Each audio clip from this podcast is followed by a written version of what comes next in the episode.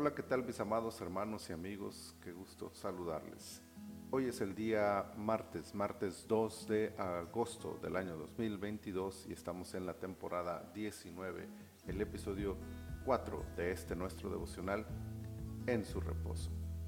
El libro de Esdras en el capítulo 4, en el versículo 3 dice, Zorobabel, Jesúa y los demás jefes de casas paternas de Israel dijeron, no nos conviene edificar con vosotros casa a nuestro Dios, sino que nosotros solos la edificaremos a Jehová Dios de Israel, como nos mandó el rey Ciro, rey de Persia.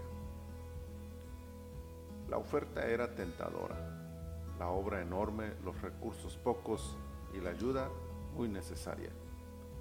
Pero como en muchos otros casos, las letras pequeñas deben ser leídas antes de asegurar ayudas peligrosas. El pueblo que habitaba la tierra cercana a Jerusalén había sido trasladado de otras naciones en la época de los poderosos reyes asirios. No eran judíos, pero habían mezclado sus creencias antiguas con el judaísmo. En cierta forma parecían ser fieles a Dios, pero en el fondo su sincretismo religioso era peligroso para la incipiente restauración espiritual de Judá. Zorbabel y los líderes del pueblo de Dios están conscientes de eso y entienden el peligro que significa permitir la ayuda de aquellos pueblos. Significaría mezclar las creencias, significaría permitir su influencia, significaría arriesgar su santidad. No todas las ayudas son convenientes.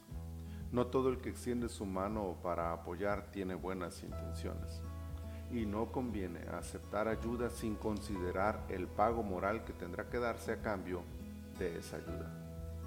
Aquellos que fueron rechazados mostraron inmediatamente su verdadera cara. No querían ayudar, querían controlar y al final detener la obra del pueblo de Dios. Lucharon una y otra vez hasta que aparentemente lograron su objetivo. ¿Valió la pena que Zorobabel y el pueblo rechazaran la ayuda? Incluso sabiendo que aquellos hombres acabarían deteniendo temporalmente la obra de reconstrucción del templo? Claro que valió la pena.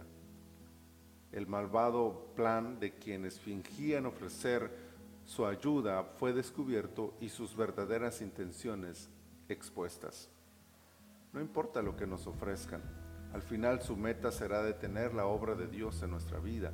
Por lo tanto, vale más que rechacemos desde ahora la mano de ayuda, pues que en la otra mano esconden la daga con la que buscan destruirnos. El daño a la moral, a la vida espiritual y a la santidad del pueblo fue evitado gracias a que fueron capaces de valorar los inconvenientes de la alianza que se les proponía. Eso es lo que el Señor espera de sus hijos cada día. No nos conviene edificar con vosotros, fue la respuesta de Israel y debe ser la respuesta de cada creyente fiel hoy en día.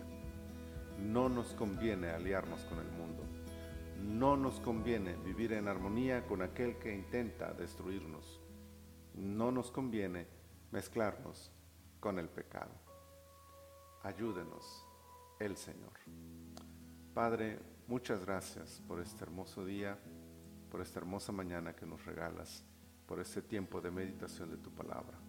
Gracias te damos, adoramos tu precioso nombre y te pedimos, Señor, que nos ayudes a cuidar nuestras alianzas, a rechazar aquellas ofertas tentadoras, sí, pero peligrosas para nuestra vida espiritual que aprendamos a decir como Zorobabel, no nos conviene que sigamos siendo fieles a ti el resto de nuestra vida. Muchas gracias Señor por todo. Bendícenos en este día y prospera la obra de nuestras manos. En el nombre de Jesús te lo pedimos. Amén. Amén.